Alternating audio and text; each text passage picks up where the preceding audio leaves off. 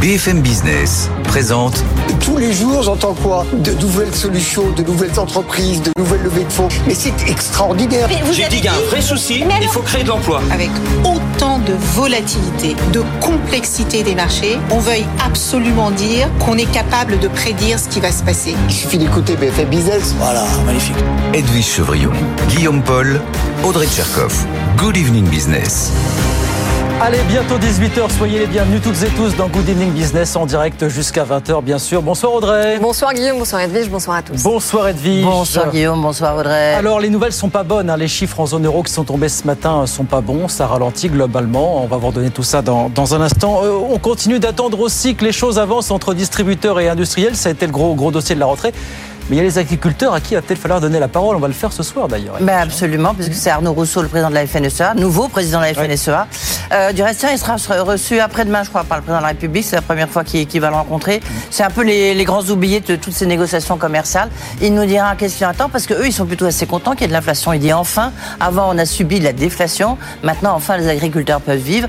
Ils veulent maintenir la loi Escrozaille. Mm. Et puis, bien sûr, on parlera du blé, euh, du céréales, avec pas d'accord au niveau entre l'Ukraine et la Russie. Ouais. L'impact que ça peut avoir sur les, les, prix du blé. On débriefera tout ça bien sûr à 18h35. Puis nos experts qui seront là à 19h15, il y a du lourd ce soir Audrey encore au programme. Et oui, alors dans les experts ce soir, nous allons débattre de l'afflux de dons qui arrive de la part des grandes entreprises en réponse aux cris d'alarme des Restos du Cœur. Ouais. On parlera aussi bien sûr du début des négociations concernant les règles de pilotage du régime complémentaire des retraites. Faut-il mettre à contribution la Carco ou pas? Eh bien, on y répondra ce soir.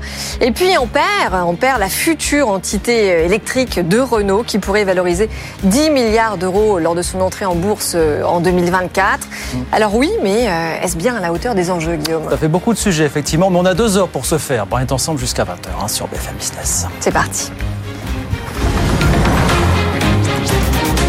Good Evening Business, tu peux dire... le journal. Tu peux dire que demain...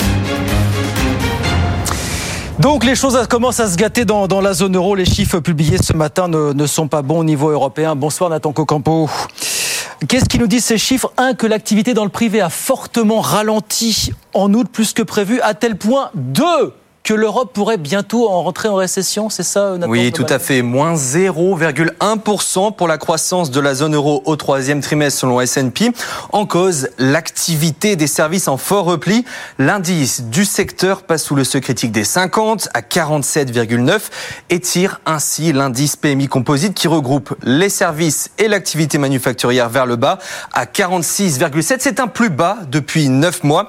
Augmentation des taux, inflation, les consommateurs européens accusent le coup et les entreprises voient noir. Outre l'indice des services, l'indice des nouvelles commandes et l'indice composite de l'emploi baissent aussi, au vu de la situation actuelle, il est probable qu'ils s'orienteront vers des suppressions d'emplois plus rapides que prévu. C'est ce que déclare l'économiste en chef à la Humboldt Commercial Bank. Ce qu'il qu faut dire, Nathan, c'est qu'on focalise un peu sur la France, mais toutes les, les économies de, de, la zone euro, en fait, sont, sont concernées par ce ralentissement de l'activité du secteur privé. Hein. Oui, la, la contraction est particulièrement marquée en Allemagne, où l'indice PMI composite s'enfonce davantage de 48,5 en juillet à 44,6 en août, un plus bas depuis le début de la pandémie en mai 2020. En France, l'indice PMI des services affiche un recul supérieur à la première estimation, 46 contre 47,1 en juillet. Troisième mois de contraction. La Grande-Bretagne, l'Espagne et l'Italie sont, eux, pour la première fois en contraction sur ce secteur cette année. Merci beaucoup, Nathan. On en parlera tout ça demain matin, 8h15 sur BFM Business, puisque c'est le gouverneur de la Banque de France, François Villeroy de Gallo, qui sera l'invité de, BFM Business. Autre mauvaise nouvelle, on a les prix du pétrole, ça se confirme, qui risquent de rester élevés assez longtemps. Il se trouve que l'Arabie Saoudite vient d'annoncer qu'elle va finalement continuer de réduire sa production quotidienne d'un million de barils jusqu'à la fin de cette année. Résultat de cette annonce, on a vu le baril de Brent repasser tout à l'heure au-dessus des 90 dollars, mine de rien, c'est un niveau qu'on n'avait pas vu depuis 9 mois, depuis novembre 2002 pour le coup. Euh, 18h03, c'est donc dans ce contexte extrêmement tendu, moi qu'on puisse dire, euh, qu'on se prépare à présenter le budget 2024. Ça sera dans trois semaines. Bonsoir Thomas Asportas. Bonsoir Guillaume Paul. Et c'est à trois semaines de cette échéance que, là, au moment où on se parle, Thomas, Bruno Le Maire réunit à Bercy l'ensemble des parlementaires.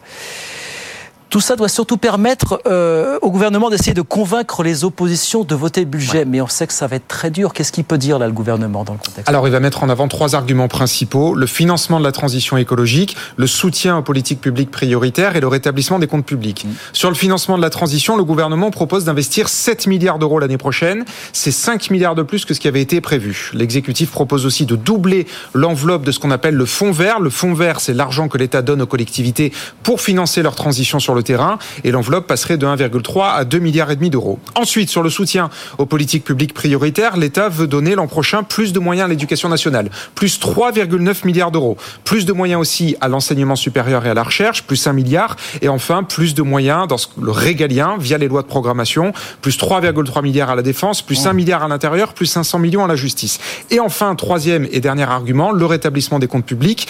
L'exécutif veut faire reculer le déficit de 4,9% cette année à 4, 4 l'année prochaine. Et ça passerait par trois éléments. Un, la fin des aides et des boucliers exceptionnels mmh. face à l'inflation. Deux, 10 à 15 milliards d'euros d'économies dans la dépense courante. Et enfin, trois, la loi de programmation des finances publiques qui trace la trajectoire budgétaire du gouvernement sur le quinquennat et qui, tant qu'elle n'est pas adoptée ou votée par le Parlement, eh bien, ça empêche la France de toucher, tenez-vous bien, 28 mmh. milliards d'euros de l'Europe dans le cadre du plan de relance européen. C'est un peu la quadrature du cercle, là, quand même, cette histoire, hein, fondamentalement. Alors, trouver des... Tout ça se finira en 49.3, mais enfin, faut bien que le gouvernement. Voilà, il n'y a pas de suspense là-dessus. il faut bien que le gouvernement présente un argumentaire. Il aura la conscience d'avoir fait les choses clairement en réunissant le jeu politiquement. Absolument. Merci beaucoup Thomas. Thomas Asportas avec nous sur BFM Business. Des nouvelles d'Ampère. C'est la future entité électrique de Renault. Le directeur général de Renault, Luca De Meo, a estimé aujourd'hui qu'elle pourrait valoir jusqu'à 10 milliards d'euros lors de son introduction en bourse qui est prévue a priori pour le printemps prochain. 8, 9, 10 milliards d'euros. Voilà ce qu'a dit précisément euh, Luca Demeo aujourd'hui dans, le FT, dans la, dans la presse anglo-saxonne. LVMH euh, va racheter Vuarnet, plus précisément c'est Théolis, la branche lunetterie de LVMH qui va racheter Vuarnet pour un montant qui n'a pas été précisé. La marque dont la naissance remonte à 1957 était détenue jusqu'à présent par un fonds d'investissement britannique qui s'appelle Neo Investment Partners. 18h06. Grosse victoire pour le patron d'EDF. Bonsoir Mathieu Pechberti. Bonsoir Guillaume. On dit belle victoire pour le patron d'EDF parce qu'apparemment il a obtenu le soutien du gouvernement. Pourquoi faire? Pour pouvoir développer des contrats de long terme avec les entreprises. On parle de quoi là exactement, euh, Mathieu euh, Oui, alors écoutez, le gouvernement n'a pas encore donné formellement son accord, mais la ministre de la Transition énergétique, Agnès Pannier-Runacher, en a euh, clairement parlé la semaine dernière lors des universités d'été du, MEDEF et effectivement a validé cette idée. Vous savez, la régulation du marché de l'électricité est en train d'être discutée, rediscutée entre le gouvernement et EDF pour préparer une nouvelle, des nouvelles règles de marché pour à partir du 1er janvier 2026. Mais ça se prépare quand même euh, maintenant deux ans à l'avance. Et l'objectif, c'est de sortir de la régulation actuelle euh, qui oblige EDF à vendre une partie, euh, environ 25% de la production d'électricité à ses concurrents, mmh. à un prix qui est aujourd'hui très bas au regard des prix de marché. Et donc le nouveau PDG d'EDF essaie de trouver un système nouveau pour vendre de l'électricité plus cher que, mmh. euh, au prix auquel elle, le vendait avant, et en même temps essayer de protéger les entreprises, notamment celles qui consomment beaucoup d'énergie, parce que c'est la demande du gouvernement. Et donc, en instaurant ces contrats dits de long terme, donc sur 5, 10, voire même 15 ans pour euh, beaucoup d'entreprises euh, énergivores, on va dire, ça peut lui permettre d'avoir de la visibilité sur les rentrées d'argent, sur les revenus d'EDF, et donc permet d'avoir une équation financière stable pour les dix prochaines années, notamment pour investir dans les futurs EPR, et puis pour les entreprises d'éviter de subir euh, le, la volatilité euh, des prix de marché. Voilà, donc c'est un petit peu l'objectif. On se dirige vers cela en tout cas pour une partie seulement euh, de la vente euh, d'électricité nucléaire d'EDF. Ça pourrait être une petite partie, euh, peut-être 5-10%, je ne sais pas, de la production. Pour le moment, il n'y a aucun détail n'est donné, évidemment, mais l'objectif, en tout cas le concept de cette nouvelle régulation, en partie, ça serait celui-là. C'est du gagnant-gagnant pour EDF aussi, pour les entreprises, évidemment, qui peuvent Exactement, même si on ne connaît pas et on ne sait pas comment seront les prix de marché dans quelques années. Évidemment. Merci beaucoup, Mathieu. Mathieu Pechberti. Et puis alors après, la, la famille Arnaud et ses 10 millions, vous avez plusieurs entreprises qui ont annoncé encore des dons aujourd'hui à l'intention des, des restos du cœur total qui signe un chèque de 5 millions d'euros, 7 millions et demi de la part de la Fondation Crédit Mutuel Alliance. L'État, vous savez, avait annoncé une rallonge de 15 millions dimanche. Et puis, si vous voulez faire un don, vous aussi, et si vous nous regardez à la télévision, vous pouvez flasher le petit QR code qui s'affiche sur votre écran, ou alors vous allez faire un don directement sur l'adresse don www.restoducoeur.org, tout attaché. 18h08, on va sur les marchés tout de suite. Retrouver Étienne Braque depuis Euronext à la Défense. Bonsoir Étienne. On regarde le pétrole, là on le disait, qui vient de repasser les, les, 90 dollars sur le Brent. On n'avait pas eu ça depuis 9 mois Étienne. Hein oui, en effet, un pétrole qui est au plus haut de l'année. Il faut revenir à octobre dernier pour avoir un Brent à 90 dollars. Le WTI, vous savez, c'est le baril américain. Lui, il est sur des plus hauts d'octobre dernier à 87 dollars. C'est une hausse de plus de 2% sur euh, ces deux types de pétrole, avec donc euh, la Russie qui va continuer de limiter ses exportations au quatrième trimestre, et puis donc l'Arabie Saoudite qui va continuer de réduire sa production à hauteur de 1 million de barils par jour, malgré le ralentissement économique, hein, puisqu'on voit quand même qu'en août, eh bien, le ralentissement était plus prononcé que prévu dans, dans la zone euro. Mais ça n'empêche eh bien que ça continue de faire monter les cours du pétrole. Total Energy, plus forte hausse du CAC 40 ce soir, plus 2%. Le titre est sur des plus hauts de l'année à 60 euros. Et puis cette situation en Europe, elle pèse très clairement sur euh, l'euro-dollar qui continue de s'affaiblir. Rendez-vous compte, l'euro-dollar a perdu quasiment 100 bips en l'espace de 24 heures. Il y a encore quelques jours, on était au-delà des 1,10. Nous sommes à 1,0720 ce soir. C'est pour vous dire quand même eh bien, euh, comment l'euro eh bien, continue de se déprécier face à la monnaie américaine dans un contexte où l'économie américaine est très robuste. À noter du côté de l'actualité des entreprises, Renault qui gagne plus d'1,5% avec euh, son patron Luca Di Meo dans le FT qui estime bah, que Ampère pourrait être valorisé jusqu'à 10 milliards d'euros. Rendez-vous compte, c'est la valorisation boursière euh, de Renault. Ampère, bien sûr, l'IPO, ça sera euh, l'année prochaine avec les activités électriques et les activités logicielles. 35,34 euros pour la valeur ce soir. Et donc le CAC 40 qui continue de baisser. Cinquième séance consécutive dans le rouge pour euh, le CAC 40. Ce n'est pas arrivé depuis euh, un mois et demi. Et un indice parisien qui continue de s'éloigner des 7300 points. 7254 points suite à une baisse de 0,3% au fixing. Donc à Euronext pour BFM Business, on regarde rapidement ce qui se passe à Wall Street pendant ce temps, bien sûr, à la mi-séance. On a été fermé hier. Le Dow Jones qui perd 0,1%, 34 799 points. L'indice Nasdaq de son côté qui euh, perd 0,17%, 14 008 points à la mi-séance. 18h10, le président de la FNSEA et la métier d'Eddie Chevrillon. Dans un instant, on débriefe tout ça, bien sûr, dans la foule à 18h35. À tout de suite. BFM Business présente Edwige Chevrillon, la grande interview.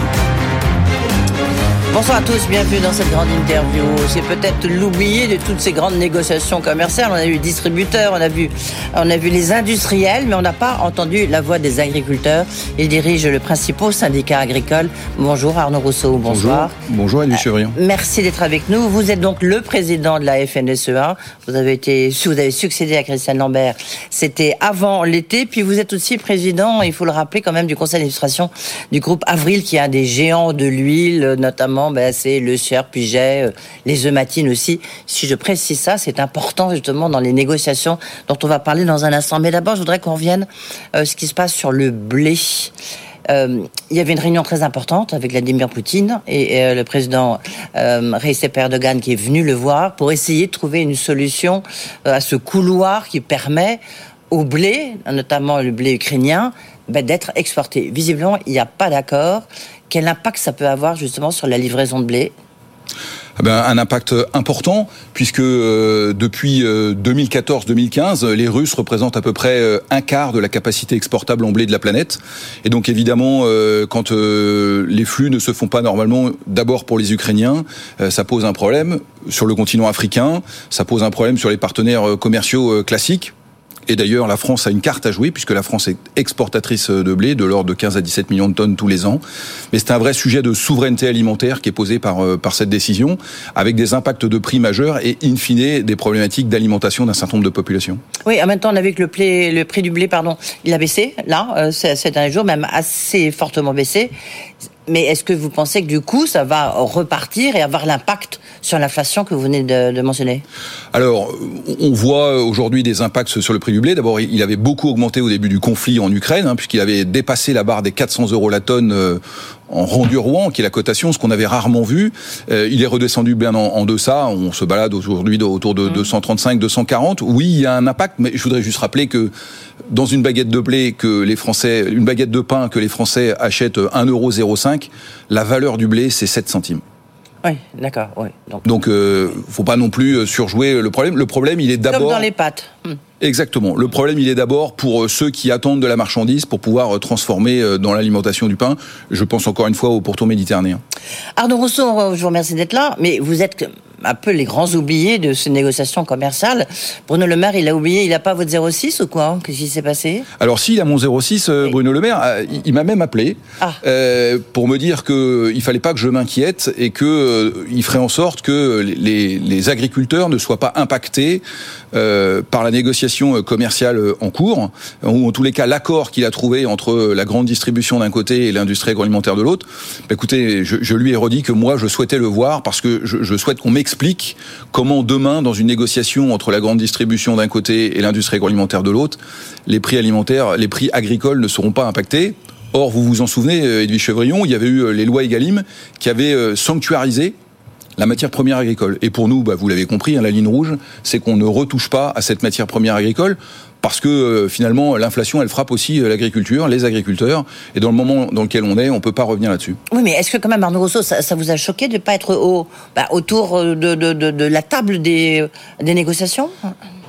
On comprend la problématique de l'inflation alimentaire et de la difficulté qu'on voit chez un certain nombre de Français. vous êtes un acteur, même si vous êtes que 7 centimes dans une baguette de pain, je veux dire, ça joue. Si vous montez à 10 centimes, bah, la baguette de pain, elle sera plus chère. Parler de l'inflation alimentaire et parler de la, souveraineté alimentaire sans mettre les agriculteurs autour de la table, c'est de toute façon euh, un manquement. Voilà. Ah. Euh, je l'ai dit à Bruno Le Maire qui euh, a indiqué qu'il était prêt à me recevoir. Maintenant, j'attends que le rendez-vous se cale et on lui redira tout ça très clairement, mais il le sait déjà.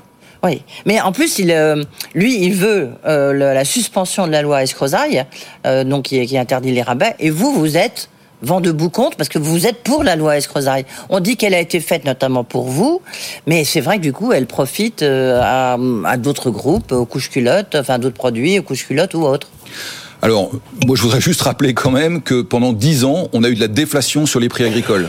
Et que donc, dans les fermes, c'est pendant dix ans de la baisse de revenus qui s'est euh, constatée. Et ces lois, elles ont permis d'endiguer cette baisse des revenus, cette baisse des prix, en sanctuarisant la matière première agricole. Et donc, pour nous, effectivement, il n'est pas question de revenir dessus. Alors en revanche, pour être précis, dans la loi, dans, dans la PPL, dans la proposition de loi qui a été votée au mmh. Parlement, proposée par le député d'Escrozaille, il y avait aussi euh, tous les produits d'hygiène. Oui, c'est ça. Et donc, il y a la volonté de revenir sur les produits d'hygiène sans revenir sur les prix, euh, la matière première agricole. Vous avez eu cette assurance de la part de... Non, on n'a absolument aucune assurance à ce stade, pour une bonne et simple raison que vous avez rappelé, c'est qu'on n'en a pas encore discuté avec Bruno Le Maire. Oui, ouais, c'est ça qui paraît quand même un tout petit peu fou. Cette inflation dont on parle beaucoup, elle est justifiée à vos yeux ou pas? D'abord, moi, je voudrais rappeler quelle est la, cause de cette inflation. Euh, la cause de cette inflation, c'est le fait qu'on a découvert qu'on n'était pas souverain sur le plan énergétique et qu'au moment du déclenchement de la guerre, l'envolée des prix de l'énergie qui a frappé tout le monde, les entreprises, les particuliers, nous a conduit à la situation dans laquelle on est. Alors, avec d'autres facteurs additionnels.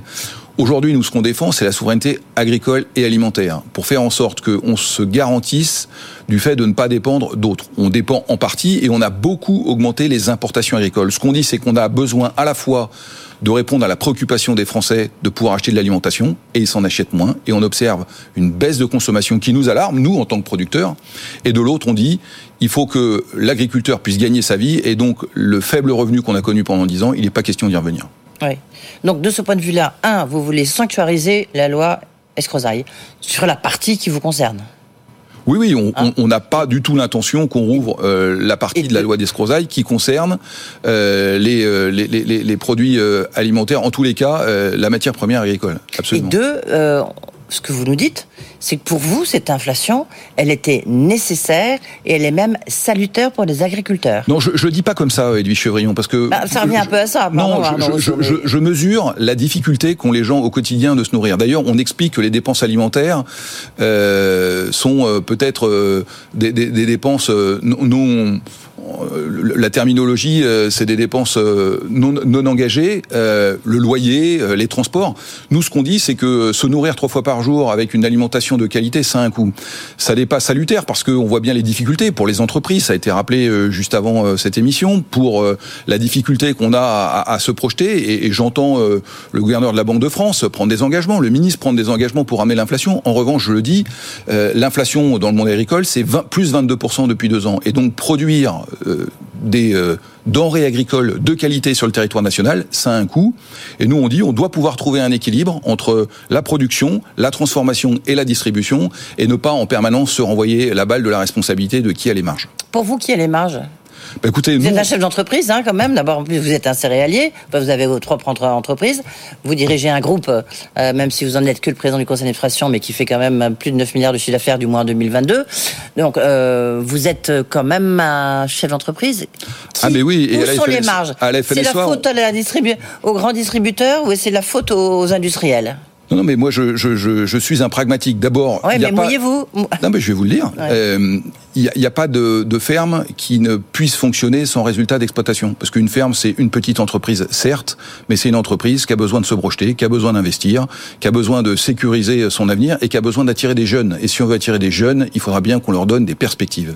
Et nous, ce qu'on dit, et ce que je dirais à Bruno Le Maire quand il me recevra, c'est que c'est pas très compliqué. C'est pas très compliqué de diligenter une enquête de l'inspection des finances. Il l'a fait l'année dernière pour dire très clairement où étaient les marges et très clairement dire qui abuse. Il a commencé pour la première fois sur le name and shame à, à dire qui euh, ne jouait pas le jeu.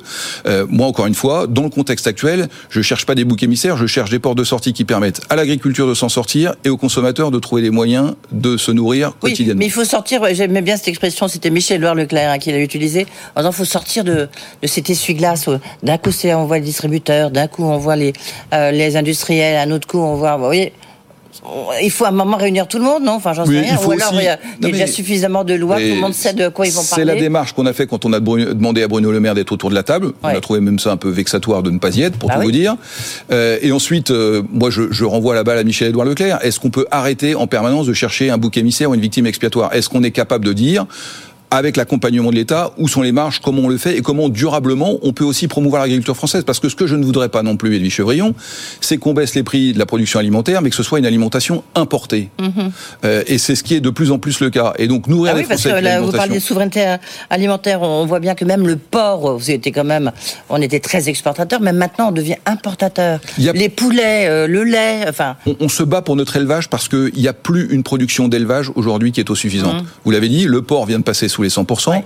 On importe plus de 50% des poulets qu'on consomme, 55% de la viande ovine, la viande de mouton. On importe euh, 25% de notre viande bovine. Voilà, ça c'est la réalité de ce qu'est l'agriculture française. Donc, si on veut demain avoir des prix bas avec une alimentation produite, avec des standards qui ne sont pas les nôtres, continuons comme ça. Nous, c'est pas ce qu'on veut et c'est ce qu'on veut dire à Bruno Le Maire. C'est pour ça qu'il vous a pas reçu, vous pensez? Parce que Non, bah, il- je- on connaît ce discours, Christian Lambert le, le tenait. C'est justement, c'était pour pas compliquer la, la donne. Il veut montrer aux Français qui s'occupent de le pouvoir d'achat. Et vous, vous nous dites que pas, on a besoin, bah, on a besoin d'avoir des prix plus élevés qu'avant, quoi. Mais on peut partager l'idée de protéger le pouvoir d'achat des Français. En tous les cas, de faire que chaque Français puisse se nourrir tous les jours.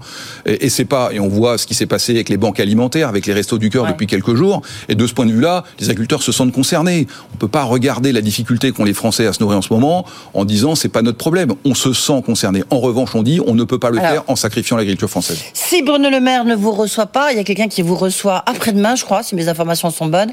Euh, c'est le président de la République. Euh, le, je crois que vous le rencontrez jeudi soir. Et même vous allez le voir jeudi matin dans le cadre du CNR, le fameux CNR, le Conseil national de la refondation.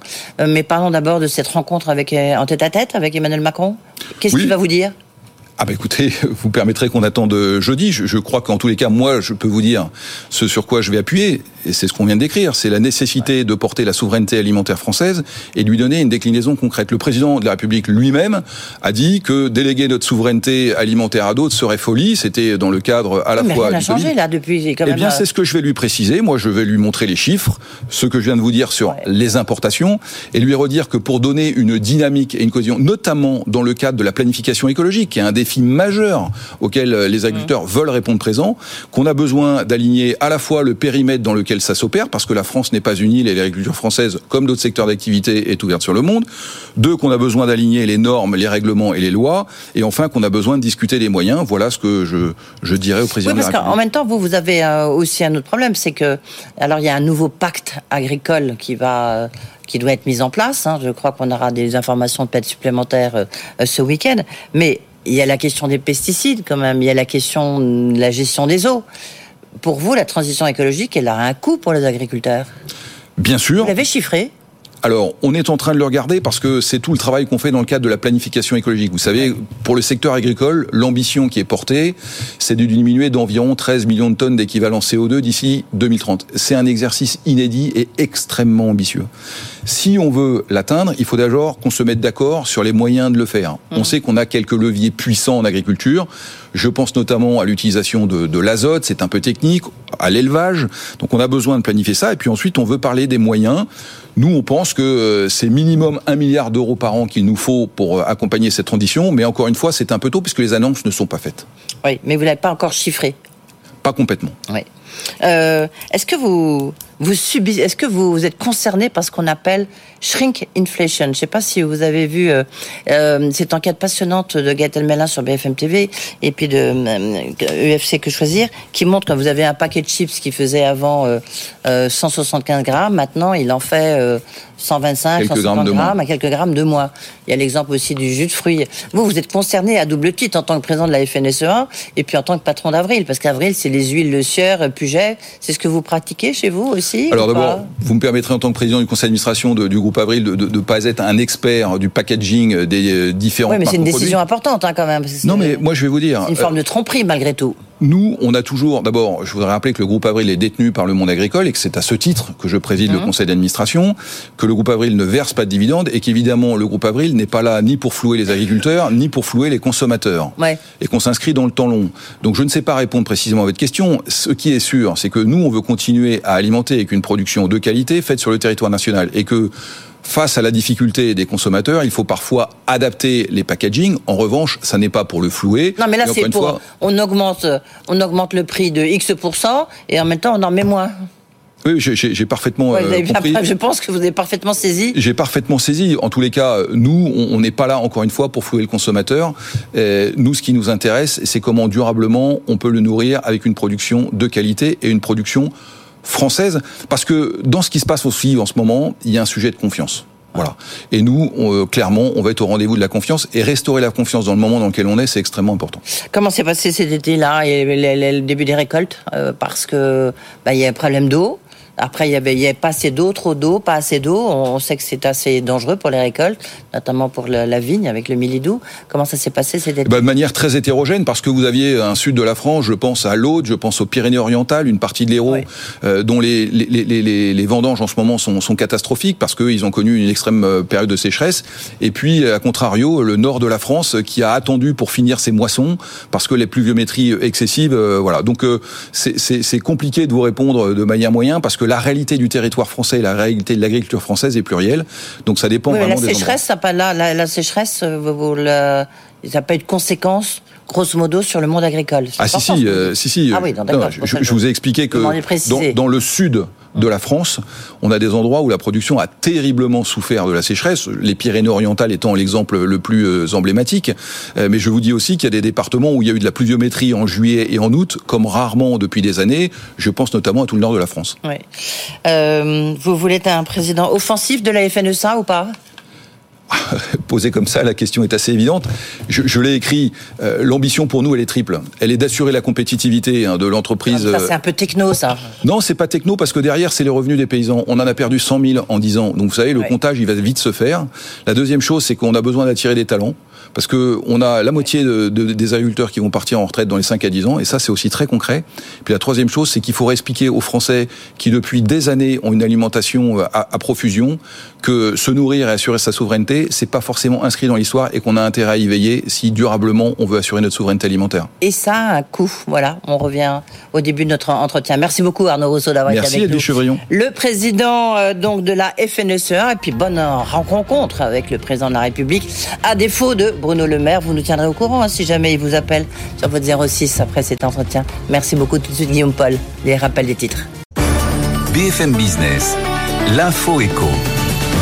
18h30, effectivement, le rappel de l'actualité. Les choses commencent à se gâter dans la zone euro. Les chiffres publiés ce matin au niveau euh, européen ne sont pas bons, avec une activité économique qui a ralenti bien plus que prévu en août, d'après l'Institut S&P Global, l'indice PMI composite au plus bas depuis 9 mois. La conjoncture commence à se retourner. C'est ce qu'a déclaré ce matin en France le patron du MEDEF, Patrick Martin. Euh, mauvaise nouvelle, par ailleurs, le prix du pétrole devrait rester euh, sous pression. L'Arabie Saoudite annonce qu'elle va finalement continuer de réduire sa production quotidienne d'un million de barils. Et ce jusqu'à la fin du mois de décembre. Résultat, le prix du baril de Brent est repassé aujourd'hui au-dessus des 90 dollars, mine de rien. C'est un niveau qu'on n'avait pas atteint depuis 9 mois, depuis novembre dernier. Après la famille Arnaud et ses 10 millions hier, plusieurs entreprises annoncent des dons à l'intention des Restos du Cœur. Total Energy vient de signer un chèque de 5 millions d'euros. 7 millions et demi de la part de la Fondation Crédit Mutuel Assurance. Et puis si vous voulez faire un don, voici un QR code qui s'affiche si vous nous regardez à la télévision. Ou alors vous allez sur le site don.restoducœur.org, tout attaché. Et puis LVMH va racheter Vuarnet, plus précisément c'est Théolis la branche lunetterie de LVMH qui va racheter Vuarnet pour un montant qui n'a pas été précisé. La marque dont la naissance remonte à 1957 était détenue jusqu'à présent par un fonds d'investissement britannique qui s'appelle Neo Investment Partners. 18h32, on revient dans un instant, on débriefe tout ce qui vient de se dire et puis on parle de la colère du secteur aérien avec une nouvelle taxe écologique qui se profile pour la rentrée prochaine. Le débrief arrive avec Audrey Tcherkov, Edwige Chevrillon et toute la réaction de BFM Business. À tout de suite. Good Evening Business. Actu, experts, débat et interview des grands acteurs de l'économie. Allez, 18h34, c'est parti pour le débrief. Première partie des experts sur BFM Business avec Audrey Tcherkov. Rebonsoir. Rebonsoir Audrey. rebonsoir Guillaume, rebonsoir. Jingle qui est parti, là, comme ça, voilà. Pourquoi pas C'est du live. Edwige Chevrillon qui est de nouveau avec nous. Rebonsoir Edwige, bien sûr, qui reste avec nous. Frédéric Bianchi, BFMbusiness.com, bonsoir. Et puis Jean-Baptiste Huette qui va nous rejoindre dans un instant parce qu'on parlera de la taxation qui attend le secteur aérien, bien sûr, une de plus. On verra ça dans, dans quelques minutes. D'abord, bah, le patron de la FNSEA qui était là avec nous parce que, enfin, bonne nouvelle on va, semble-t-il, se soucier du sort des agriculteurs dans cette histoire de pouvoir d'achat. Absolument. Alors, Edwige, vous avez discuté euh, souveraineté alimentaire avec le patron du syndicat agricole majoritaire euh, français. Le premier, oui. Qu'est-ce que vous en avez pensé? J'ai trouvé que c'était bah, qui répondait à mes questions. Il est quand même encore visiblement assez étonné de ne pas avoir participé à ces discussions, euh, ces négociations commerciales. On lui a dit, bah non, euh, vous n'allez pas venir. Et il a fini par le lâcher le mot. Vous allez presque, il l'a lâché sans faire exprès. Je vous il a dit, c'est quand même vexatoire. Bah, Je pense que c'est le bon mot. On se demande vraiment pourquoi les agriculteurs n'étaient pas autour de la table. Euh, après, est-ce que c'est parce que certains distributeurs ont dit, grands distributeurs, on veut pas les avoir? Or, c'est quand même eux qui, bah, qui sont à l'origine, je dirais, d'une partie des prix et de cette hausse euh, d'inflation euh, très forte qu'on subit. Mais en même temps, c'est intéressant. Il a dit, vous voyez, on a besoin de cette inflation. On a, on a connu pendant dix ans une déflation. Et là, on a une inflation, donc il faut, on en a besoin. Et du reste, euh, il a été euh, très franc. Il a dit, moi, la loi Escrozaille, il faut la sanctuariser, il faut surtout pas y bouger, bah, les toucher, pardon, sauf peut-être sur la partie hygiène, hygiène et beauté qui là, bon, bah, le, le concerne pas. Hein. Mais et pour lui, il en a de question. Donc, on sent que son discours pas facile à, à, faire entendre en ce moment. Audrey. Non, alors il a raison, euh, et c'est vrai que vous venez de le, de le souligner. Il, enfin, il a raison de rappeler que euh, la hausse des prix actuels met fin à 10 ans de déflation concernant euh, les produits alimentaires. C'est une bonne chose, mais c'est une bonne chose à condition que ça puisse se répercuter sur le prix de vente des agriculteurs, ce qui n'est pas toujours le cas. Alors maintenant, la question que, que je pose et que je vous pose notamment Frédéric, est-ce que le fait de ne pas avoir invité les agriculteurs et les agricultrices à la table justement des négociations entre les distributeurs et les industriels, est-ce que finalement ça n'envoie pas un message positif en disant que l'effort sur les marges doit être supporté uniquement par ces deux acteurs-là? Ben, si, exactement, oui. Les agriculteurs, ils sont les grands gagnants quand même, il faut quand même le dire. Oui, ça, le, oui, le, patron oui, de la FNSEA ne le dit pas vraiment. Parce bah, qu'il il dit, a on a évidemment besoin de pour revendiquer. Mais c'est quand même les grands gagnants. Hum. Depuis un an, quand on regarde les prix du blé, les prix du porc, les prix du lait, ils ont des tarifs de, de, de leur propre aveu. Ils disent on a des tarifs, on vend à des tarifs qu'on n'aurait jamais espéré il y a un an et demi encore. Absolument. Donc ce sont quand même les grands gagnants. Quand il dit qu'il n'a pas été mis autour de table, il y a quand même des lois qui sont passées. La loi Egalim 3, a priori, je crois qu'elle est, qu'elle est, qu'elle a été votée, qu'elle va entrer en application pour jusqu'en 2025, qui sanctuarise justement ces Ouais. prix avec le seuil. Alors c'est un peu technique, mais le seuil de revente à perte de 10%, ça a été mis en place en 2018, 19, ça a été reporté pour 2025. Donc bon, ça c'était quand même c'est des victoires pour le FNSEA Ils et pour le monde agricole. Ils, ont, été, entendus là-dessus. La loi d'escrozaille, c'est aussi une victoire du monde agricole et de la FNSEA, même si on peut se demander si euh, les bénéfices iront vraiment aux agriculteurs français. En attendant, bon, ça remet de la valeur dans ce marché qui en perdait. Alors ça, il a raison. hein. Ce marché en perdait, bah, là, il y a de la valeur nouveau. Sauf qu'aujourd'hui, ils vous disent, bah voilà, on veut pas faire les frais d'une éventuelle nouvelle baisse des prix qui viendrait nous percuter, alors que nos coûts structurels sont toujours élevés, l'énergie est deux fois plus élevée qu'il y a deux ans et les salaires ont pris 10% dans Ça, c'est la vraie question. quand même C'est la ça, vraie quoi. question, c'est la période de renégociation qui s'ouvre. Est-ce qu'elle va se faire au détriment du monde agricole? A priori, le cadre législatif mis en place est fort, euh, est reconduit les protège, les protège toujours. Donc aujourd'hui, finalement, le monde agricole, bon, alors ils auraient pu être invités à Bercy pour serrer des mains et pour boire un cocktail. Non, mais, en que, attendant, pas- ils, sont quand même protégés. Ils sont intervenants, on reconnaît. euh, Vous voyez, Ils auraient pu, industriels ou distributeurs, ils auraient pu être à Bercy quand même. Ils sont, ils sont entendus, mais ju- juste un exemple, la- la- le, le SRP plus 10, c'est-à-dire qu'en gros, les distributeurs doivent avoir une marge de moins de 10%. Le monde agricole voulait eh bien que ce soit supprimé pour les fruits et légumes, par exemple, parce que pour les fruits et légumes, ça ne marchait pas. Ben, le gouvernement a entendu, a dit très bien, on le supprime pour les fruits et légumes, parce que les, distri- les distributeurs, ben, vous, vous, compressez un peu là-dessus, on le supprime, mais on le garde sur toute la production, sur tout autre type de produit. Après, après la question, c'est de savoir, est-ce que les consommateurs français sont prêts à payer plus cher? Parce que c'est ça aussi. La, débat. la- la- la- la balle est dans le camp aujourd'hui des consommateurs. Est-ce qu'on est prêt à payer notre porc plus cher, notre blé plus cher? Parce que c'est ça la, la, Bah, alors, non, mais attendez, non, mais- on déconsomme, déconsomme aujourd'hui. Non, mais la réponse, elle se voit aussi dans la composition des euh, caddies, puisqu'on euh, voit bien qu'on on impose de plus en plus de normes, notamment concernant les pesticides, à nos agriculteurs français, qui ne sont pas euh, appliqués au niveau européen, et que les Français continuent d'acheter euh, eh bien des fruits et des légumes qui sont notamment importés d'Espagne et qui sont pleins de pesticides parce qu'ils sont moins chers. Ça, effectivement, c'est un combat qui mène et ils ont raison. Ouais, c'est pour ça euh, qu'il a beaucoup parlé de souveraineté alimentaire. À chaque fois, je lui posais une question, il revenait là-dessus. Mais il disait, oui, il faut savoir aussi un peu ce qu'on veut, parce que vous avez raison, la question des pesticides, on voit bien que tout le monde n'est pas mangé à la même sauce. Mais euh, Oui, c'est le cas de dire. soit- Oui, c'est pour ça. Euh, le- vous prenez sur le porc, c'est la première fois que la France, là, ça vient de se passer, euh, devient euh, exportatrice, non, importatrice, Importatrice. de, de porc. Il y a la même chose pour le poulet, les œufs, euh, le lait. Et, et là, il y a un vrai enjeu parce que Ah, très les autres font ce les, les autres Font ce qu'ils veulent. Ils peuvent, Ouais, ouais. on peut apporter de l'inflation. C'est c'est Il y, a ça le une, il y a danger. une hausse assez de serait-ce que sur un an ou deux, la hausse des importations est assez considérable, effectivement.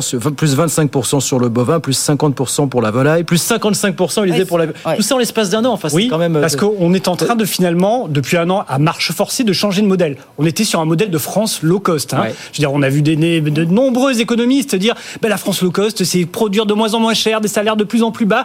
Là, à marche forcée, c'est vrai, avec l'inflation, on est en train d'en changer. Mhm. Le consommateur n'est pas prêt, parce que les salaires, ils ont quand même augmenté depuis un an. On pourrait dire, eh bien, on soutient la production française, on achète du porc français on n'aime pas l'agriculture français. industrielle. Regardez, bien sûr, les- pour les vaches, les élevages de vaches, on voit bien que ça, ça pose un problème d'avoir euh, 1000 vaches euh, dans Alors, une même c'est- étable. hein, c'est- C'est aussi euh, le sujet qu'on explique depuis des années. Est-ce que c'est pas un handicap pour nous? Est-ce que ça n'a pas été l'erreur effectivement originelle des agriculteurs français d'être trop fragmentés En Allemagne, vous avez des très grosses euh, exploitations Mais parce agricoles. n'en veut pas. Les Français n'en On veulent pas- non, on n'en veut pas, mais regardez- regardez l'essor de la ferme des 1000 vaches. Oui, oui. Alors, les Français ne veulent pas, mais ça se fait quand même petit à petit. Le nombre d'exploitations agricoles diminue dans les d'année céréales. en année. Il y a de moins en moins d'exploitants et la production reste à peu près équivalente. Ce qui veut dire que par chaque unité de production, on produit davantage. Donc finalement, on rattrape avec du retard eh bien, le modèle allemand, le modèle britannique, Ouais, ouais. voilà, où on a des exploitations plus grandes. On peut se permettre de moins marger sur chaque produit vendu, mais au final, on s'y retrouve et on peut avoir des économies d'échelle. Et c'est ça aujourd'hui l'enjeu de l'agriculture, c'est de grossir eh bien, pour être un acteur, euh, pour pouvoir négocier en plus face à la distribution. Ouais, c'est vrai que quand on est plus gros, aujourd'hui, elle est un peu soumise aux acheteurs de la distribution. Donc il faut que l'agriculture française prenne du poids, prenne du muscle. Audrey. Non, mais c'est sûr que sur le sujet euh, du problème conjoncturel de la filière, en effet, la guerre en Ukraine et le Covid ont montré vraiment l'importance de cette question de la souveraineté euh, alimentaire oubliée grosso modo depuis euh, la Seconde Guerre mondiale. Mais il faut pas oublier le problème structurel de la filière. Et vous venez de l'évoquer, Frédéric, c'est que l'Hexagone ne compte aujourd'hui plus que 380 000 agriculteurs exploitants. Contre, tenez-vous bien, il y a 40 ans, 1,6 million. Alors il y a eu des gains de productivité quand même réalisés depuis. Évidemment, c'est mais, vrai on a quand même un vrai, un vrai souci de, de, projection et d'attractivité de la filière. C'est l'enjeu pour la FNSEA. Il l'a dit, il faut que je recrute. Moi aussi, il a un problème de recrutement. hein. Et il faut qu'il recrute, euh, recrute des nouveaux paysans parce que sinon, on a de nouveaux agriculteurs. Parce que ben, il a, dit, c'est la moitié, je crois, de mémoire. La moitié d'ici La moitié 10 ans. 10 qui va- ans, oui, comme dans les. PME. Exactement. C'est quand même incroyable. Un Mais- point, je peux rajouter Oui, oui, un bien point, sûr, bien peut-être. sûr, oui. Euh, moi, ça m'a frappé en préparant cette émission. J'avais pas mesuré que là, la Russie, en fait, avec cette guerre en Ouais. Ukraine, elle est devenue, euh, enfin, elle domine totalement le marché du blé. Oui. Est devenue le premier exportateur de blé, et que là, ils vont connaître la deuxième plus belle production de leur histoire.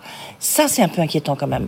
Moi, je reste quand même. vous dites effectivement, faut recruter parce que la moitié des paysans sont à la retraite dans 10 ans. Et vous avez fait l'inventaire de tous les défis qui attendent le monde de l'agriculture. Effectivement, il y a les prix, les salaires, les conditions de vie. Il y a le stockage de l'eau. La transition écologique. La transition écologique. La question de. Alors, vous avez parlé des pesticides. Il y a la réhomologation du glyphosate qui est un sujet d'actualité. Mon Dieu, mais qui peut avoir envie effectivement d'être exploitant agricole en 2023 ou de se lancer finalement? Oui, c'est ça, ça, tout l'enjeu. C'est alors il y a la question du revenu. Là-dessus, bon, ben, on a des exploitations plus grandes. On a on fait aussi des gains de productivité.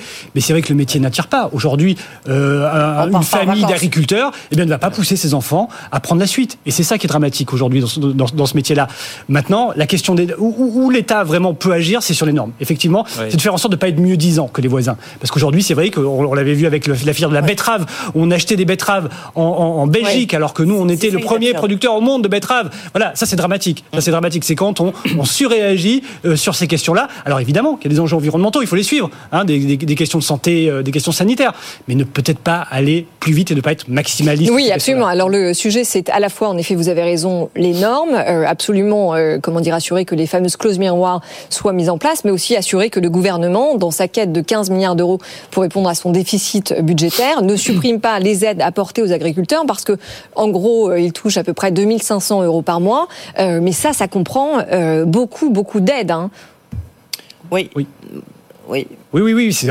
On reste sur une agriculture encore euh, largement subventionnée. Avec plusieurs exploitants qui ne réussissent même pas euh, à se verser un, salaire chaque mois. Oui, sans les subventions, bah, l'agriculture française, sur un marché totalement ouvert, on n'a plus d'agriculteurs. C'est pas 360 000 qu'on aurait, c'est zéro. Exactement. Pour, conclure sur ce sujet, puis on va parler derrière dans un Il y a la solitude. ça, c'est pas un aspect évidemment. La solitude.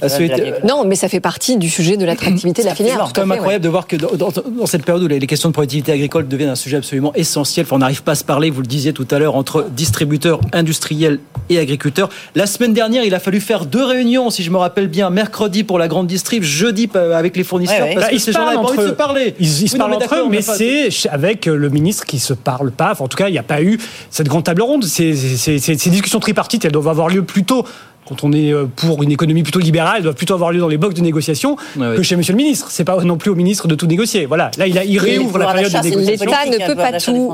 On y revient. L'État ne veut pas tout. Et puis Edwige, vous, euh, aviez raison de le souligner. La Russie est quand même la grande gagnante euh, du sujet. Hein. Ah oui, oui, ça Et en plus, il n'y a pas eu d'accord hier. Donc, il n'y a pas eu d'accord. On attend de voir euh, euh, qu'est-ce qui va se passer. Mais évidemment, le président Erdogan, il n'a rien obtenu. Oui, on va suivre cela, évidemment, de très près. Bien, voilà pour ce dossier euh, des agriculteurs. Donc, patron de la FNSA qui sera reçu. Donc, c'est après-demain, demain Après-demain, Conseil national de la refondation. Vous savez, c'est jeudi matin. on sait que bah, les syndicats ne veulent pas y aller, ni FO ni CGT. Du reste, le patron de la Force ouvrière sera demain notre invité. et le soir, il est reçu à l'Elysée. C'est la première fois depuis son élection. Bien. Donc il rencontrera par Emmanuel Macron, président de la République. il est parti à Bercy, mais il a Oui, c'est ça. C'est quand même mieux. Ah, c'est mieux. Oui, oui, absolument. On, suivra ça, on suivra ça, bien sûr, sur BFM Business. 18h45, vous restez avec nous, Frédéric, hein, si vous voulez intervenir. Alors, vous disiez, l'État peut pas tout. L'État peut taxer en 2023 encore. Et euh, il y a ce projet de petite taxe dont on va parler à présent qui... Euh, qui va concerner le, secteur aérien, taxe écologique. On va parler avec Jean-Baptiste Huette, dont on va accueillir euh, avec nous sur, euh, sur ce plateau, professionnel du secteur, compte tenu d'une conférence de presse euh, ce matin. on sera avec l'un d'entre eux d'ailleurs dans un instant, Jean-Baptiste Huette, qui va nous rejoindre. Il est ici. Bonjour Jean-Baptiste. Il vole, il vole. ouais. Bah oui, peut-être pour nous expliquer déjà, le voici. Bonsoir Jean-Baptiste. Bonsoir à tous. Pour nous expliquer déjà en quelques secondes quelles sont ces joyeusetés qui se profilent et qui provoquent l'ire de la profession du secteur aérien, Jean-Baptiste Si vous voulez, le secteur aérien en ce moment se retrouve en fait sous le feu croisé des taxes. Vous avez d'abord à l'étude, et même quasiment acté par le gouvernement, une augmentation de ce qu'on appelle la taxe Chirac. Hein. Vous savez qu'elle avait été créée en 2005 pour financer les programmes de santé dans les pays en développement. Elle avait déjà été majorée en 2020 et donc elle devrait être une nouvelle fois revue à la hausse principalement bien pour financer, euh, apprend-on euh, notamment de, Clément Beaune, hein, le ferroviaire. Donc euh, l'idée c'est de rapprocher quand même les prix de l'avion avec ceux du train, de remettre un peu à l'équilibre. Il y a une deuxième taxe qui est en cours de préparation. Et alors là, pour le coup, qui irrite passablement tout le secteur, beaucoup plus que l'augmentation de la taxe Chirac. Euh, ça irrite tout spécialement le secteur des aéroports, parce que c'est une taxe qui pourrait concerner le monde aéroportuaire. Euh, pourquoi petit retour en arrière, le gouvernement, en fait, je vais l'appeler une taxe ricochet, parce que le gouvernement cherche d'abord à taxer les concessions autoroutières. Sauf que hmm. le Conseil d'État a dit au gouvernement, Non, impossible. Si vous voulez taxer les autoroutes aujourd'hui, vous devez élargir la taxe Oh. à toutes les concessions françaises, dont les aéroports. Donc les aéroports, ce sera sans doute dans le projet de loi de finances 2024, vont être euh, taxés. Le gouvernement est en, travail- en train de travailler là-dessus et donc ça a fait bondir évidemment les, les, les concessionnaires. ADP n'est pas concerné, hein, Aéroport de Oui. Paris, parce qu'Aéroport de Paris n'est pas une concession. Oui, c'est un statut particulier. Et puis vous avez quand même une troisième épée de Damoclès aussi, euh, qui est un prix minimum du billet d'avion. C'est ce que veut Clément Beaune, terminer ces billets d'avion à moins d'un euro, comme on a pu voir pendant le Covid. hein. Vous- On a peut-être oublié, à 99 centimes. Clément Beaune dit ces billets d'avion à 10 euros, là c'est plus possible. On veut une harmonisation. Sauf que ça se fait au niveau européen. Et donc Clément Beaune va présenter ce projet au niveau européen. Là, pour le coup, euh, ça va être beaucoup, beaucoup, beaucoup plus compliqué à faire passer. Donc, Mais, là, voilà. mais alors juste pour Alors, pour la comprendre, bonne euh, cause ou pas? Non, mais oui, mais pour comprendre surtout de quel euh, quel ordre euh, de euh, prix nous parlons. euh, Est-ce que vous confirmez, Jean-Baptiste, que c'est entre 1 et 2 euros euh, de plus qui seront appliqués aux billets en classe économique et 20 euros pour les billets en classe affaires? C'est encore en cours de négociation, euh, parce que tout ça va être écrit et présenté dans le projet de loi de finances euh, au mois d'octobre. Ce qu'on a aujourd'hui, en tout cas, c'est que cette taxe Chirac, c'est 2,63 euros pour un passager en classe Ouais. économique, et on, a, on va jusqu'à 63, 64 euros pour les, les passagers qui sont en business. Et alors avec un sur- objectif sur de collecte de 100 millions d'euros, c'est ça, euh, Exactement, de la part du gouvernement. Exactement. 100 millions d'euros. Alors, bah, c'est juste, euh, enfin, si on si on met ça en perspective, en perspective par rapport aux besoins de la SNCF, qui a en effet besoin de renouveler euh, à la fois euh, ses rames et puis euh, comment dire sa euh, flotte, c'est 100 milliards d'euros. Donc 100 millions, 100 milliards, euh, si on fait une ratio, euh, bon, Bah, est c'est pas mal quand même. 100 millions, je fais une toute petite pression, vous avez raison, c'est 100 millions juste pour Air France. Oui. On, on est, on est à 200 millions au total, je viens de vérifier dans mes, dans mes petites notes, et Alors- Air France seul paye déjà 100 millions, et comme vous dites, le plan ferroviaire euh, d'ici Alors- 2040, c'est 100 milliards. La, la- la parole aux, aux professionnels, puis je vous, donne votre, vous demande votre avis dans, dans la foulée. Thomas Juin est avec nous par, par visio, président de l'Union des aéroports français. Bonsoir Monsieur Juin, merci d'être avec nous quelques instants sur, euh, sur BFM Business. Est-ce qu'il y a l'idée, même si vous ne le dites pas ouvertement, que vous n'avez pas envie de payer? Bah, pour la SNCF, puisque dans cette histoire, il s'agit, si vous me passez l'expression, de nous faire préférer le train finalement Écoutez, j'ai envie de dire, euh, ça fait beaucoup pour la rentrée, et j'ai envie de dire au ministre, n'en jetez plus, s'il vous plaît. Euh, on ne sait pas où ça va s'arrêter, mais bon, clairement, nous, euh, si vous voulez, on a réagi ces derniers jours. Je pense que pour les non-initiés dans le secteur, il faut juste rappeler le contexte. Nous avons subi en 2020 une- un effondrement de notre trafic sur les aéroports français, comme en Europe d'ailleurs, 70%. Il n'y a pas beaucoup d'activités en France qui a subi 70% de pertes, avec bien sûr depuis des dettes, hein, et, donc euh, une nécessité de, bah, se reconstruire. Euh, quatre ans après cette crise, on n'aura toujours pas en 2023 retrouvé le niveau de trafic de 2019. Même si le trafic repart bien cet été, ça reste fragile. Donc, ce que j'ai envie de dire, c'est qu'on se remet à peine d'une crise sans précédent dans l'histoire de l'aviation.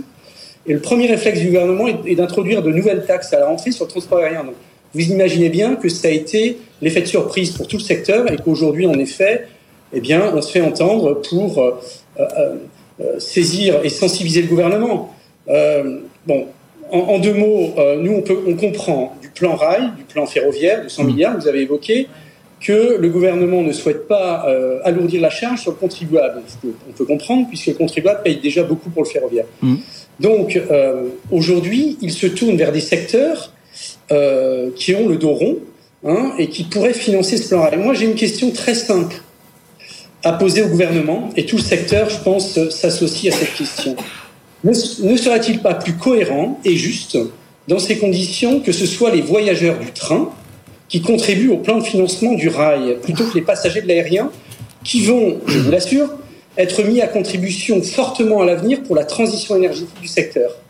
Parce que le gouvernement sait très bien que la transition énergétique du secteur aérien euh, va coûter extrêmement cher au secteur et que nécessairement il y aura un impact sur le billet d'avion. Donc c'est pas le moment de rajouter une taxe sur le billet d'avion, et notamment que vous évoquiez pour des distances euh, courtes, euh, et puis pour de l'éco, pour de l'affaire, enfin tout public sera concerné. Audrey Tcherkov. Alors, je ne pense pas non plus que ça soit le moment de, de rajouter des taxes sur les billets de train, dans la mesure où ça coûte aujourd'hui deux fois plus, plus cher de voyager en train qu'en avion. Donc, mettre en place un signal prix pour encourager les utilisateurs à utiliser plus le train, ça me semble être une bonne idée. Maintenant, j'entends aussi ce que vous dites, puisque c'est vrai que si on regarde la composition du prix du billet d'avion, il y a déjà 50% du prix du billet euh, qui est en fait des redevances et des taxes existantes. Donc bien sûr que cette taxe, elle, elle va forcément handicaper euh, eh bien Air France et les compagnies françaises. Donc attention à ne pas favoriser la concurrence. C'est euh, un peu à l'image de ce qu'on se disait euh, sur le sur le secteur agricole. Mais enfin, il faut quand même se dire aussi que euh, le secteur de l'aviation, c'est le secteur le plus polluant du monde. Donc on se fixe des objectifs avec notamment euh, les accords de Paris, mais en même temps, on se dit qu'on veut doubler, les flottes aériennes. Donc, euh, enfin, il faut se mettre d'accord sur les objectifs et sur les moyens d'y arriver. Thomas Juin, vous avez la parole. Allez-y. Deux, deux choses. Euh, Sur les billets d'avion, on est euh, vraiment perplexe sur ces comparaisons. Euh, déjà, l'avion et le train sont complémentaires. Sur l'essentiel des lignes euh, que vous prenez d'ailleurs au départ de la France, que ce soit en vol intérieur ou internationaux, nous ne sommes pas en concurrence avec le train. On veut toujours nous ramener à cela, alors que c'est faux. Il y a quelques radiales où il y a encore une concurrence marginale, mais sur l'essentiel de notre trafic, on n'est pas concurrent. Sur les billets d'avion, vous savez pourquoi il y a des billets attractifs euh, en, en avion aujourd'hui? C'est parce qu'il y a une libéralisation en Europe depuis 30 ans qui a conduit les compagnies aériennes à se remettre en cause. Il y a une émulation, il y a une concurrence qui a permis finalement d'élargir l'accès à l'avion. Et aujourd'hui, on voudrait nous faire croire qu'il faudrait s'ajuster sur le modèle économique du train. Le train a un autre modèle économique, il n'a pas fait sa mutation, il n'y a pas eu cette concurrence, et par ailleurs, il y a d'autres coûts qu'il n'y a pas dans l'aérien, donc c'est pas comparable. Aujourd'hui, il faut se réjouir qu'il y a des tarifs attractifs sur l'aérien. Quant aussi, par contre, des très bas tarifs à 10 euros, franchement, personne n'est dupe. C'est des prix d'appel. L'essentiel des prix aériens sont plus élevés que cela, et donc, au contraire, il faut conserver l'attractivité de l'aérien. Vous, vous espérez encore faire plier le gouvernement Vous dites il faut discuter. On a appris tout ça par voie de presse. On entendait le patron de Corsair hier. Est-ce que vous espérez encore faire revenir le gouvernement à la, à la raison, monsieur, monsieur Ah bah écoutez, on est dans un pays où on peut discuter. Donc Oui, oui. bien sûr, on s'active aujourd'hui pour euh, que le gouvernement finalement soit logique avec notre feuille de route. On a euh, déposé une feuille de route. Vous parliez justement de 2050 que notre secteur émet. Bien sûr qu'il émet parmi d'autres. Oui. Beaucoup d'activités humaines aujourd'hui émettent. Donc chacun Enfin, doit c'est le, c'est le numéro un en, en, euh, termes d'émissions. Donc Non, vous- c'est faux. C'est faux. On est à 3% en émissions aujourd'hui en, en France. Donc c'est faux. Et dans le secteur des transports, on est loin d'être le premier. Donc c'est pas vrai. Par contre, on va réduire nos émissions. Mais cherchons l'efficacité. C'est pas en rajoutant des taxes que vous allez permettre à un secteur de renouveler ses flottes d'avions qui sont les plus moins polluants, d'acheter du carburant durable au-delà de la réglementation. Le secteur est prêt, au contraire, à aller très rapidement Bien. sur une réduction. Encore faut-il lui laisser des marges de manœuvre. On suivra, on verra si vous arrivez à discuter avec le gouvernement, on suivra ça bien sûr. Merci beaucoup Monsieur Juin, merci d'avoir été avec nous, euh, Thomas Juin, président de l'Union des aéroports français. Il y a, il y a des idées qu'on la, la vie dure justement sur le poids de, du secteur aérien aujourd'hui en Oui. termes de, de, de- D'émissions, de, d'émissions de- pollution. de non, CO2, euh, hein, effectivement, je pense que effectivement, c'est que le deuxième ou le troisième. Juste parce que Jean-Baptiste est bien, euh, bien bien mieux placé que moi. Juste un petit commentaire. Ils sont sauvés par le gong entre guillemets, puisque Elisabeth Borne et euh, Gabriel Attal, ils ont pris l'avion pour aller à Rennes, alors qu'ils auraient pu prendre le train, hein, parce que c'est une heure et demie. Hein, donc euh, ça montre bien quand même que l'avion sert à quelque chose. Frédéric Bianchi, Non, la question, c'est de savoir qu'est-ce qu'on va faire finalement de, de, de cet argent-là. Parce que si c'est qu'un ou Le secteur dit il faudrait aller. euh, si c'est qu'un ou ça deux euros par décarbonation billet en économie, aérien. bon, ce sera pas dissuadé. Non, mais est-ce qu'on veut dissuader les gens de prendre l'avion Oui, c'est ça. Est-ce que c'est le signal deux prix ou euros, pas Décarboner l'avion, ce c'est sera ça qui est pas intéressant. dissuadé. Voilà, exactement. Ah oui. C'est ça. Ou est-ce qu'on veut financer le rail Et là, pareil, 100 millions d'euros sur 100 milliards d'euros d'ici en, en 17 ans. Hein. Là, 100 Ouais. milliards en 17 ans, ça va aller très vite. Donc c'est pas cette goutte d'eau. Donc ça financera rien, ce sera symbolique et ça dissuadera pas. Voilà. Mais par contre, symboliquement, eh on va dire on taxe l'aérien. Et évidemment, après, c'est Oui, et puis- on a l'impression que que, les taxes taxent tout le temps. Oui, oui, c'est ça exactement. Parce que là, ce qu'on a entendu, c'est que c'est un secteur surtaxé. Je vous rappelle quand même que le kérosène Oui. n'est pas, taxé. Il y a des Et projets ça, qui sont en cours. Mais il y a des Oui, absolument, mais c'est quand même hallucinant. Mais- Clément Beaune a dit on va discuter de Quand ça. vous faites la liste, j'ai fait pour Ouais. vous là, la liste de toutes les taxes qu'il y a sur un Ouais. billet d'avion. Euh, un Paris-Nice 130 euros, vous payez 80 euros de taxes Oh. et il y a 50 euros de recettes. Taxe carburant, redevance aéroport avion, redevance aéroport passager, redevance navigation route, redevance navigation terminale, euh, tarif de solidarité TTAP, tarif de l'aviation civile TTAP, tarif de sûreté de sécurité TTAP, TSNA pour le bruit et TVA. Et rien de tout cela ne concerne la transition écologique. Absolument. Mais ça fait longtemps que le les, aéroports, le secteur aérien crient au loup sur le niveau de taxation. Et il y a aussi une distorsion de concurrence en. Là, tant que telle, on a vu une chose quoi. cet été, Ouais. on a vu euh, des touristes très nombreux, malgré déjà des hausses de billets d'avion. La question de savoir, c'est si les billets d'avion continuent de monter, euh, comme ça a l'air d'être le cas avec toutes ces taxes qu'on nous promet, est-ce qu'on va pas avoir un effondrement du trafic aérien à nouveau? Enfin voilà, il y a cette question prix, évidemment qui va se poser à un moment ou à un autre. Les investissements dans la décarbonation, c'est là. Ouais. Là, on pourrait avoir éventuellement une taxe. euh, Mais là, le secteur dit, si vous voulez taxer, si vous voulez surtaxer le secteur, fléchez cet argent effectivement vers la Vers la décarbonation du secteur aérien, parce que les moyens, les, les, les- les- les- Oui, vers le financement de, de carburants durables notamment, et puis aussi de nouvelles flottes moins polluantes. Allez, voilà pour ce gros sujet. Merci à tous d'être venus pour le débrief 18h57. Euh, Edwige Chevrillon, merci. À demain, Edwige, 18h15, euh, avec un nouvel invité. Oui, le patron de Force ouvrière, Ah, justement, oui. parce qu'il veut pas aller au Conseil national de la refondation. Bon. On se demande À mon avis, ce c'est que- pas le seul. hein. C'est pas le seul. Ben, il y a notamment Sophie Binet, la CGT. Euh, et puis, euh, il sortira tout juste du bureau du ministre du Travail. Tiens. Donc, euh, les négos, Agir Carco. Enfin, ouais, il y a pas mal Ah. de dossiers hein, sur la table. Bon, on Bah, Justement, ça, Agir. Carco, on va en dire un mot ce Oui, soir oui, va débat des experts, évidemment. Jean-Baptiste Huette, merci. Frédéric Bianchi, merci. Merci beaucoup. À très vite, 18h58. On marque une pause, le journal. Puis oui, les experts arrivent. On a beaucoup de choses. hein. Ce soir encore, début des négociations à Carco. On reparlera effectivement de ces taxes aériennes. Le cri d'alarme des Restos du Cœur et l'afflux des donations qui arrivent du côté des, deux- des euh, grandes entreprises. Beaucoup de choses, donc. À tout de suite. Good evening business. Merci, Actu, mesdames experts, messieurs. débat et interview des grands acteurs de l'économie.